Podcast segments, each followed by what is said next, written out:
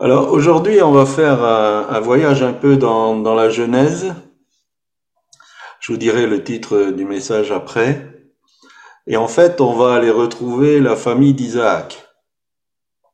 Alors c'est une histoire que vous trouvez dans Genèse 27. Je vais pas la lire pour euh, pas prendre trop de temps. Euh, le verset premier nous dit Isaac devenait vieux et ses yeux s'étaient affaiblis au point qu'il ne voyait plus.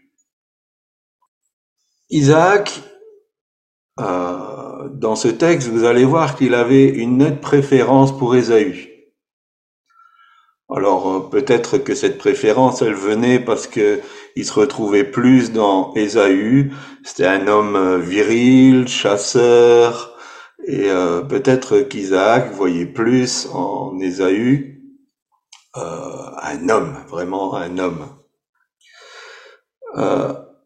Mais on peut dire que ce qui arrivait dans le domaine physique était une expression de ce qui se passait dans le domaine spirituel. Et Isaac était devenu quelque part aveugle. Il préférait Ésaü alors que Dieu avait été très très clair sur son choix. Vous pouvez lire ça dans Genèse au chapitre 25, le verset 23. Euh, Dieu avait manifesté que son choix se portait sur Jacob. Et euh, c'est repris dans le Nouveau Testament. J'ai haï Ésaü et j'ai aimé Jacob. Donc quelque part, Isaac ne tenait absolument pas compte du choix de Dieu. Et euh, déjà, ma première question, et je vous demande pas de répondre, c'est euh, des interpellations pour que nous nous sondions un peu. Combien de fois préférons-nous suivre des coutumes humaines puisque la bénédiction allait au fils aîné, c'était une coutume, une tradition. Et combien de fois nous préférons suivre des coutumes humaines afin de plaire aux autres euh, ou de nous faire plaisir, plutôt que d'obéir au Seigneur. Et des traditions, des coutumes, il y en a de toutes sortes, il y a des coutumes familiales, il y a des euh, traditions nationales, il y a même des traditions euh, évangéliques, euh, protestantes. Mais combien de fois, quand Dieu est clair sur sa position, nous préférons pour plaire aux autres, plaire à la famille, plaire peut-être aux citoyens d'un pays, ou plaire dans une communauté, nous préférons faire ce que la coutume demande plutôt que de faire ce que Dieu nous demande de faire. Une deuxième constatation que je fais par rapport à ce texte, c'est qu'Isaac n'avait qu'une seule bénédiction. Et la bénédiction qui devait venir euh, au fils aîné est arrivée à Jacob, mais quand Ésaü va se présenter, il avait plus de bénédiction. Il a dit, je l'ai déjà donné à Jacob, donc j'en ai plus pour toi. Euh, Proverbe 10, 22 nous dit, la Bible nous dit donc la bénédiction du Seigneur n'est suivie d'aucun chagrin. Aucun chagrin pour moi, mais aucun chagrin pour les autres. Quand Dieu bénit, ce n'est pas suivi de chagrin. Et donc la, bénédiction que Isaac a donné à Jacob ne devait pas être suivi d'un chagrin, d'une malédiction sur Ésaü. C'était de son propre chef. Nulle part il était écrit que ça devait se passer comme ça. Pourquoi ne pas mettre notre foi dans le fait que quand je serai béni, cette bénédiction bénira beaucoup d'autres et je crois quelque part que ça doit être notre motivation. Quand nous cherchons la bénédiction de Dieu, de ne pas l'envisager pour nous, mais pour que nous soyons un canal de bénédiction pour les autres. Quelquefois, on nous demande de, prier pour quelqu'un qui cherche du travail. Et euh, nous avons l'habitude de dire, mais ta motivation, elle est laquelle? Si tu cherches du travail simplement pour toi, pour euh, t'enrichir, pour avoir un certain train de vie, euh, tu rentres pas dans, dans, le plan de Dieu. Dieu est prêt à te bénir et te donner du travail pour que tu sois en bénédiction pour les autres, pour les indigents, pour euh, soutenir l'avancement du royaume de Dieu. Pourquoi nous avons cette optique d'envisager la bénédiction pour nous et que le fait que nous soyons bénis, ça va être euh, une cause de chagrin pour les autres. Alors voilà pour euh, Isaac qui a été trompé. Dans cette même famille, nous avons maman Rebecca. Alors maman Rebecca avait deux fils. Pourtant, son amour s'était porté sur le cadet, Jacob. Alors Jacob, effectivement, certainement que son profil correspondait plus à maman Rebecca. C'était un homme tranquille, paisible, c'était un fin cuisinier. Euh, c'était pas du tout quelqu'un qui allait se perdre dans euh, la nature pour chasser du gibier, mais euh, il était plutôt euh, à rester sous les tentes. Mais je pense pas que c'est là qu'il faut chercher euh, le pourquoi de la préférence de Rebecca. Et je la vois, on la lit dans Genèse au chapitre 26, versets 34 et 35. Ésaü avait épousé deux femmes hittites. Et ces deux femmes hittites menaient la vie dure à leurs beaux-parents. Et je pense cette situation a fait qu'il y a une amertume qui est née dans le cœur de Rebecca. Alors, si vous lisez le chapitre 24, comment le serviteur d'Abraham a rencontré Rebecca, on ne peut pas douter que c'était pleinement la volonté de Dieu qu'Isaac et Rebecca soient mariés femmes. Qu'est-ce qui s'est passé? Mais qu'est-ce qui s'est passé pour des personnes qui étaient au centre de la volonté de Dieu pour qu'on en arrive à ce que l'un préfère un fils, l'autre préfère l'autre fils, qui vivent dans des tentes séparées? J'aimerais dire que rien n'est jamais complètement acquis pour l'éternité. Et la plus belle des bénédictions que Dieu peut nous faire, on peut la perdre parce que nous faisons des mauvais choix, parce que nous nous adonnons à certaines choses. Dieu a des projets de, de bonheur et non de malheur. Il veut nous donner un avenir et une espérance. Dieu a, a plein de bénédictions à nous donner. Mais quelquefois, nous sommes comme des passoires. Et ce que nous recevons de Dieu, on le perd aussi vite. Parce que nous, autorisons toutes sortes de choses.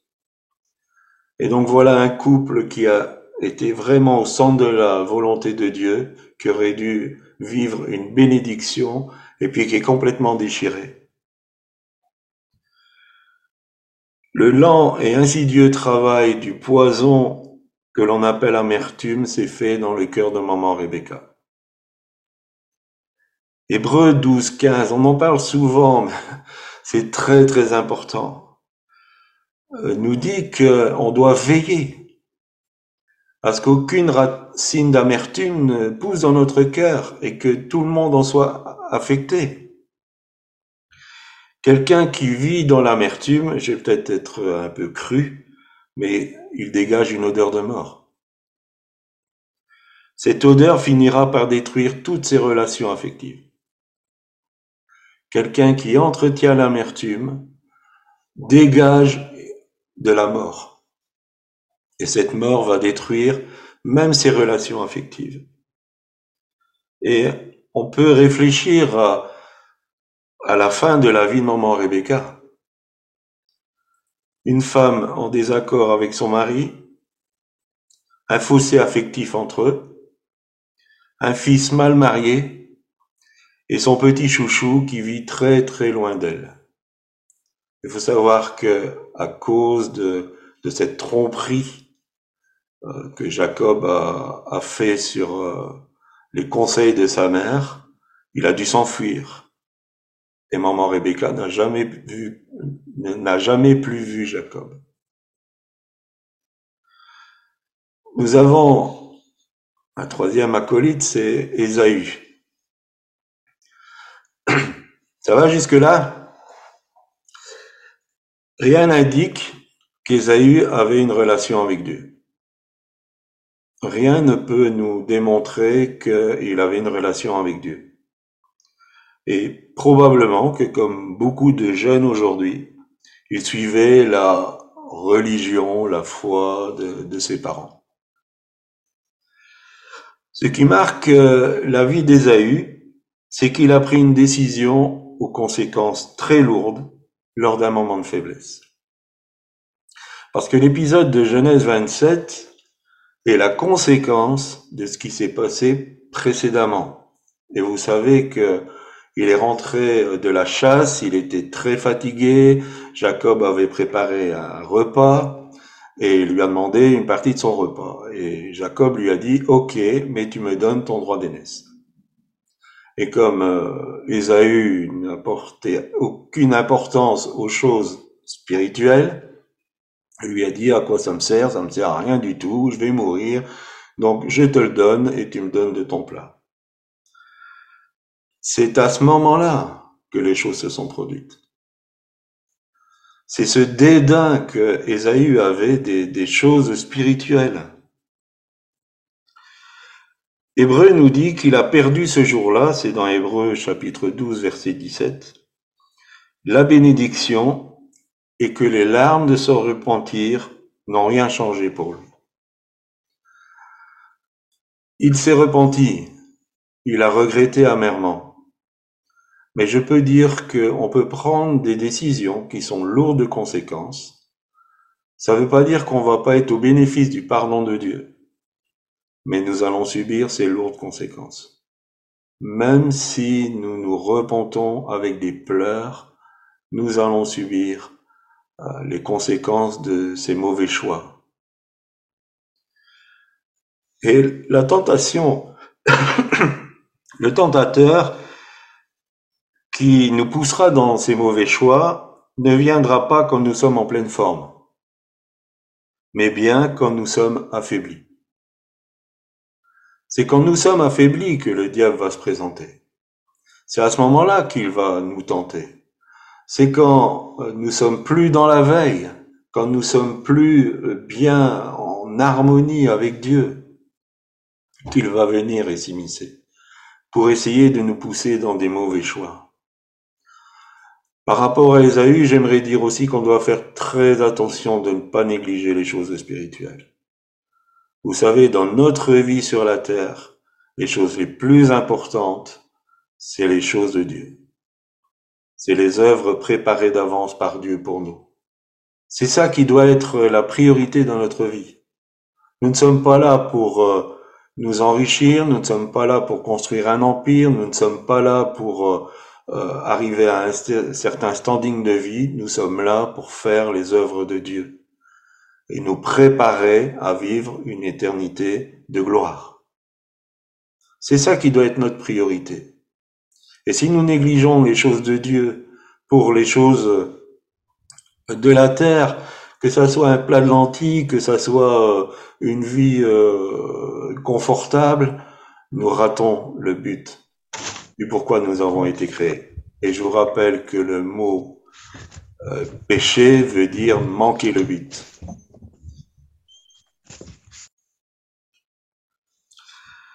Si néanmoins nous, nous entrons dans une période de fatigue, ça peut arriver, qu'elle soit physique, émotionnelle ou même spirituelle, gravons dans notre cœur ce principe.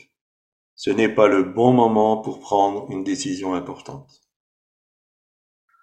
Quand je suis fatigué, émotionnellement, spirituellement ou physiquement, ce n'est pas à ce moment-là qu'il faut prendre des décisions importantes. Repoussons le moment de prendre la décision.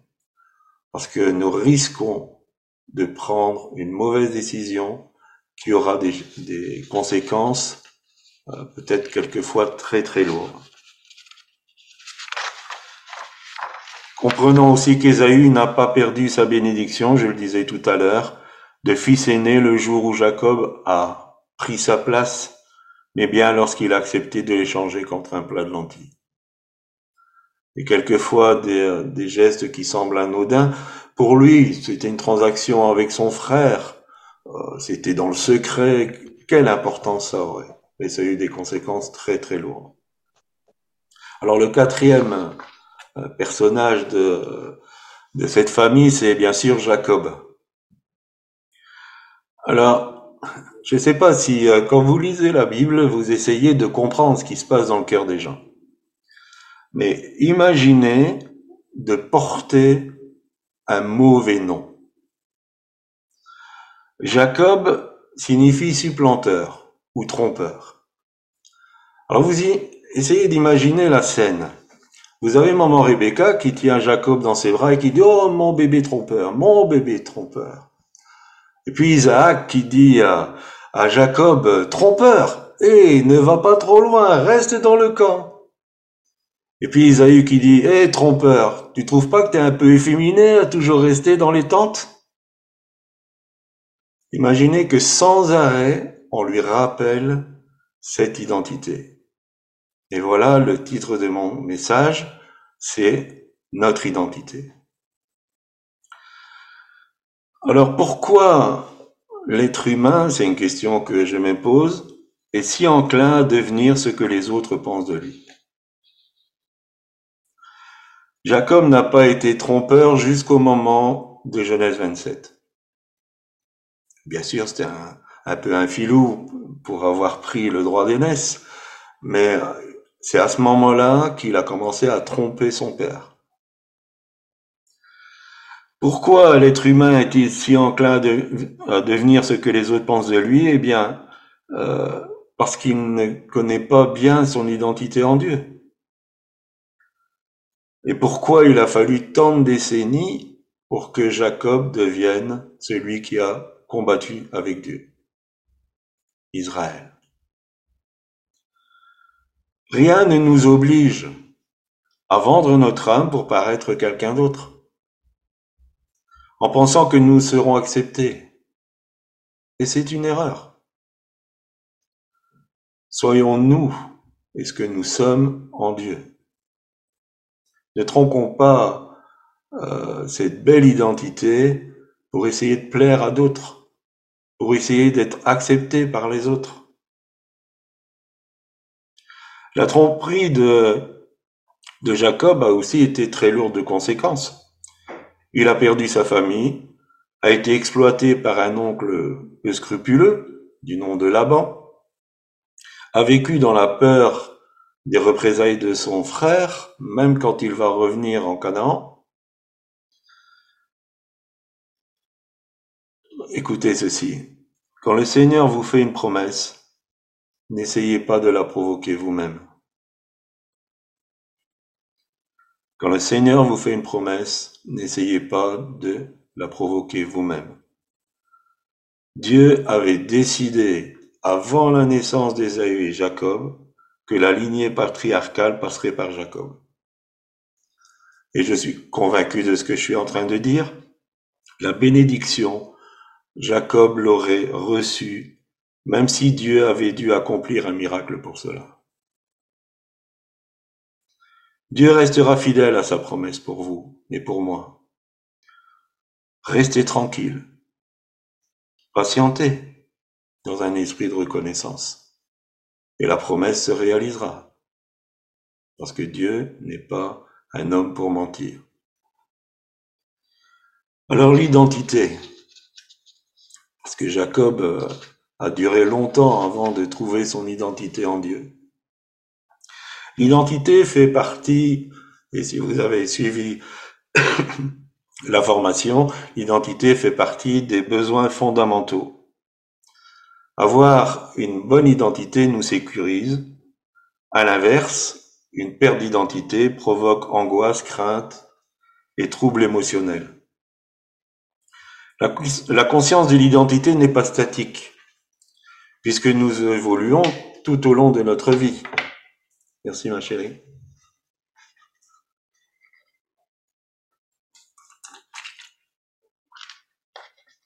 L'école de la vie fait que nous sommes, je dirais, sans cesse confrontés à une attaque de notre identité.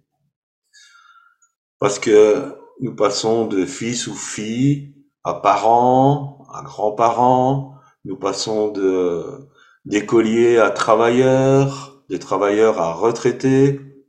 Donc notre identité est sans arrêt attaquée. Et des personnes euh, vivent mal cette progression de l'identité. Vous avez certainement entendu parler de, euh, de, l'âge fou de, de, la quarantaine, où beaucoup de personnes euh, sont complètement désorientées par rapport à leur identité. Et ça provoque malheureusement beaucoup de drames. J'aimerais ici inciter à retrouver notre identité en Dieu, ce qui est il me semble, le plus important pour nous. Car cette identité-là, elle est juste. C'est ce qui est vrai. Elle est valorisante, notre identité en Dieu. Et elle est la plus sécurisante qui soit. On va parler un peu de Moïse.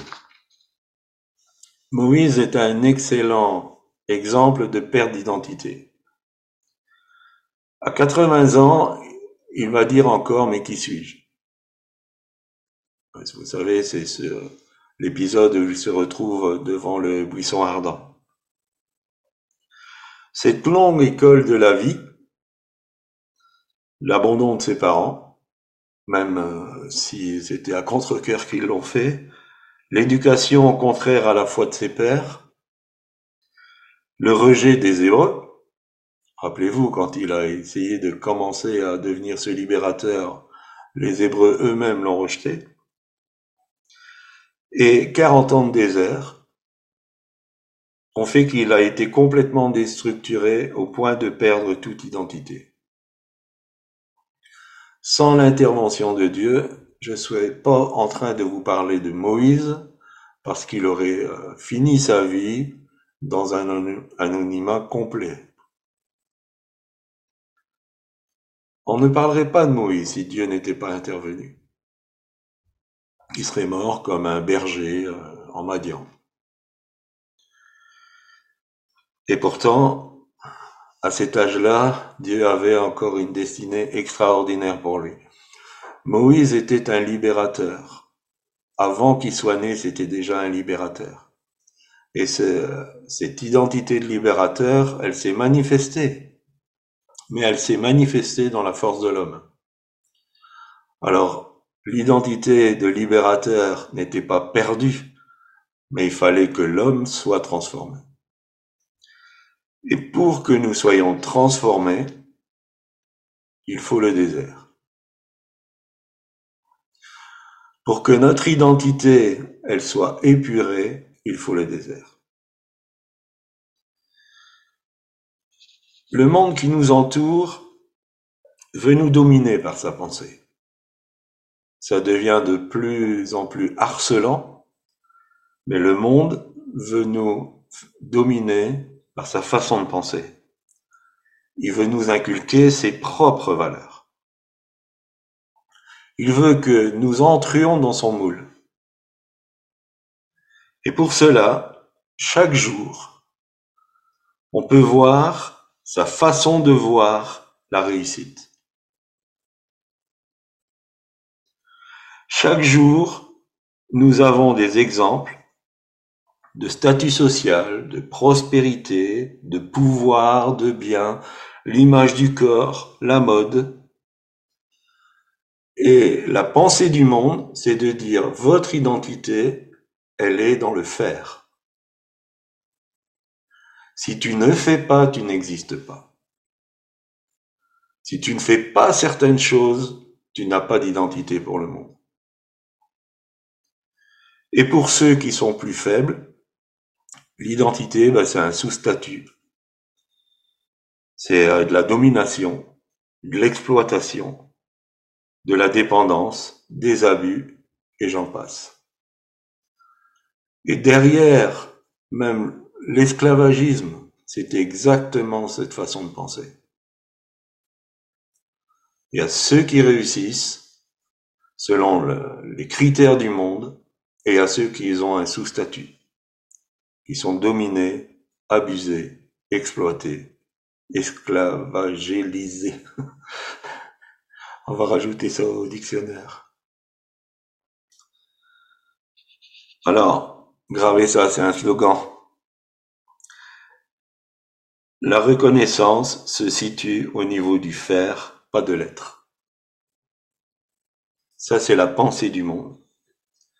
Et la pensée de Dieu est tout à fait différente. Parce que la reconnaissance se situe au niveau de l'être et pas du faire. Et donc, le, dans un premier temps, le désert, alors il y a toutes sortes de déserts, il y a des épreuves, il y a des difficultés, il y a des, euh, des situations compliquées. Euh, nous, on n'aime pas trop dire l'épreuve, on dit c'est une initiation à voler. Parce que nous sommes appelés à voler, à prendre de la hauteur. Et donc, quelquefois, toutes ces épreuves sont une initiation à pouvoir euh, voler correctement. Et donc, le, le travail qui se fait là, c'est la mort à nos fausses conceptions de notre identité. La mort à, Moïse qui, euh, qui par violence essaye de libérer les Hébreux. La mort d'un d'un Élie qui, euh, qui ne voyait que la manifestation du Carmel. Le désert fait ce travail-là. Dans Philippiens 3, des versets 4 à 8, Paul dira, ce qui faisait mon ancienne identité, donc je paraphrase un peu, est devenu pour moi une perte, afin de gagner l'identité de Christ. Tout ce qui faisait l'identité de Paul, qu'il soit hébreu, qu'il soit pharisien, membre du Sanhédrin, qu'il soit irréprochable au niveau de la loi, tout ça, il a accepté de le perdre pour prendre l'identité en Christ. Le but du désert n'est pas négatif en soi, au contraire, c'est essayer de renforcer notre identité en Dieu, Avec euh, certains de ses amis, j'ai mis entre parenthèses, Dieu ira même jusqu'à changer leur nom. Abraham est devenu Abraham, on a vu Jacob est devenu Israël, euh, Saul de Tarse est devenu Paul. Donc Dieu, quelquefois, change même le nom.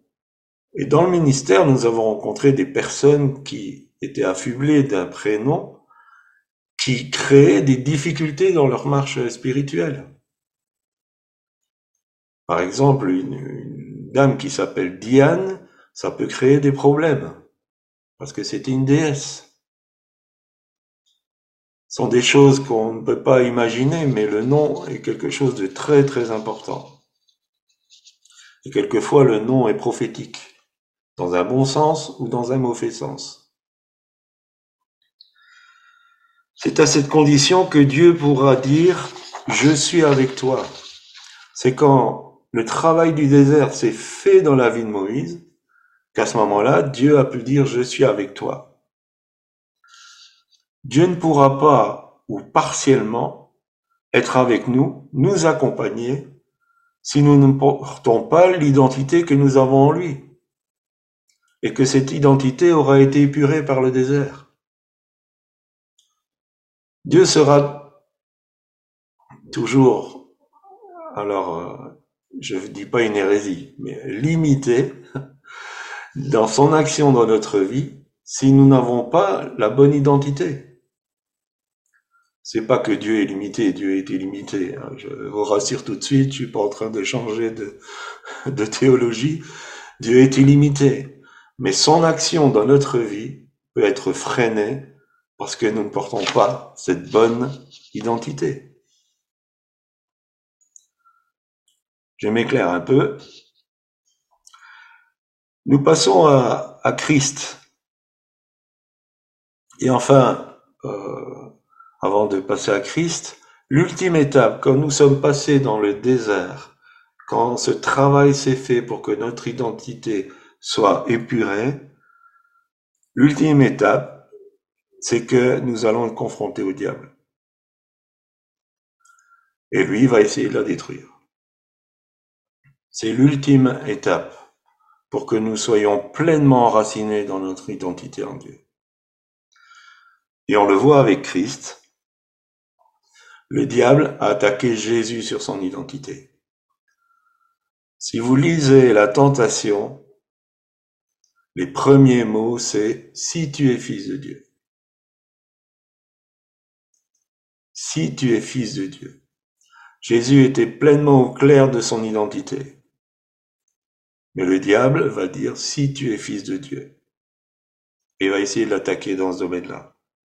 Vous pouvez lire ça dans Matthieu chapitre 4 verset 3.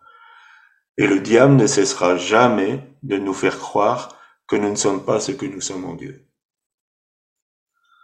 Le diable sans arrêt va essayer de dire tu n'es pas un ou une enfant de Dieu.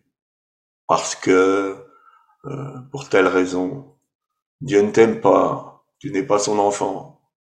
Dieu n'a pas des projets de bénédiction pour toi parce que il va sans arrêt essayer de détruire cette identité.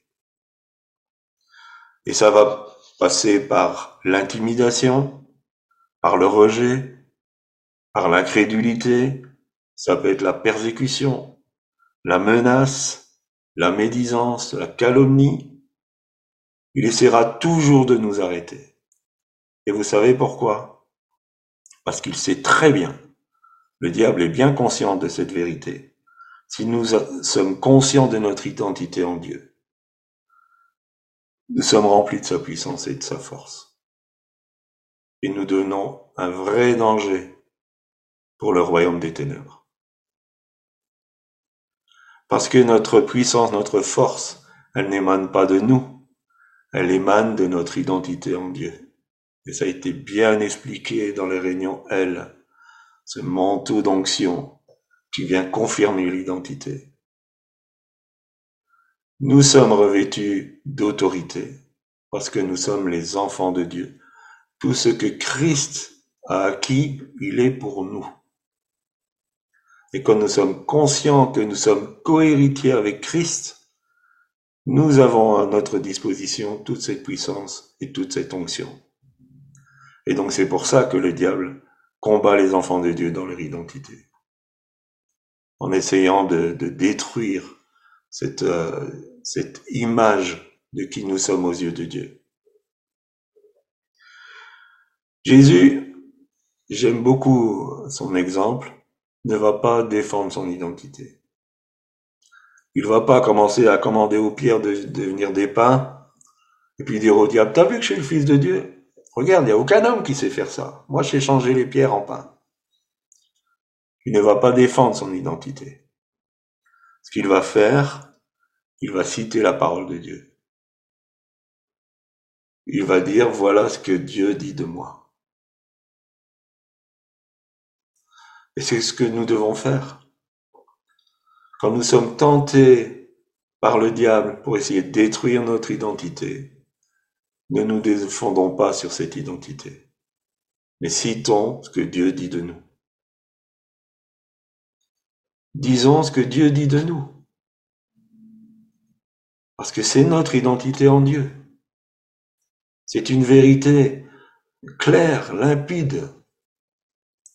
Ne cherchons pas à, nous justifier, à nous défendre, à essayer de faire certaines choses pour démontrer que euh, nous avons une identité en Dieu. Citons la parole de Dieu.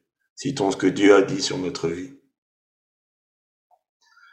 Et comme Jésus l'a dit, Jean chapitre 12 verset 24, si le grain de blé qui est tombé en terre ne meurt, il reste seul.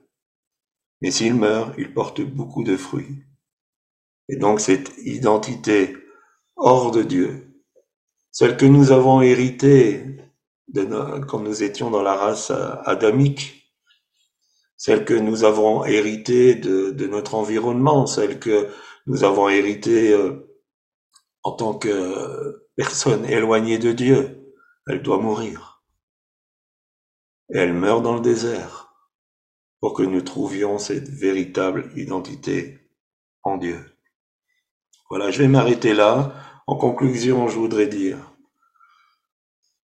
j'espère encourager quelqu'un cet après-midi. Le passage par le désert est un passage obligé. Euh, et nous aimons dire, sans brisement, pas de puissance. Avant d'être le lion de Judas, il faut être l'agneau immolé. Si Jésus est passé par là, faut pas croire que nous, on va pas devoir passer par là. Et je vous renvoie à l'excellent message de Jean-Pierre de la semaine dernière. Si nous voulons trouver ou retrouver notre véritable identité en Dieu, le passage par le désert est obligé. Notre identité ne sera jamais dans ce que nous faisons. Jamais. Ne croyez pas que c'est parce que vous faites que vous avez une identité en Dieu. Ne vous laissez pas berner, c'est l'esprit du monde. Votre identité, elle est dans ce que vous êtes. En Dieu. Si je vis, ce n'est plus moi qui vis, c'est Christ qui vit en moi. Ça, aucune œuvre ne peut euh, donner ça. Aucune. Parce que l'œuvre, elle a été accomplie. Si nous sommes nous allons faire. Mais nous allons pas faire pour devenir. Si nous sommes, nous allons faire. Quand nous aurons appris à entrer dans notre je suis pour Dieu, nous allons pouvoir faire avec sa force, sa puissance et ses dons.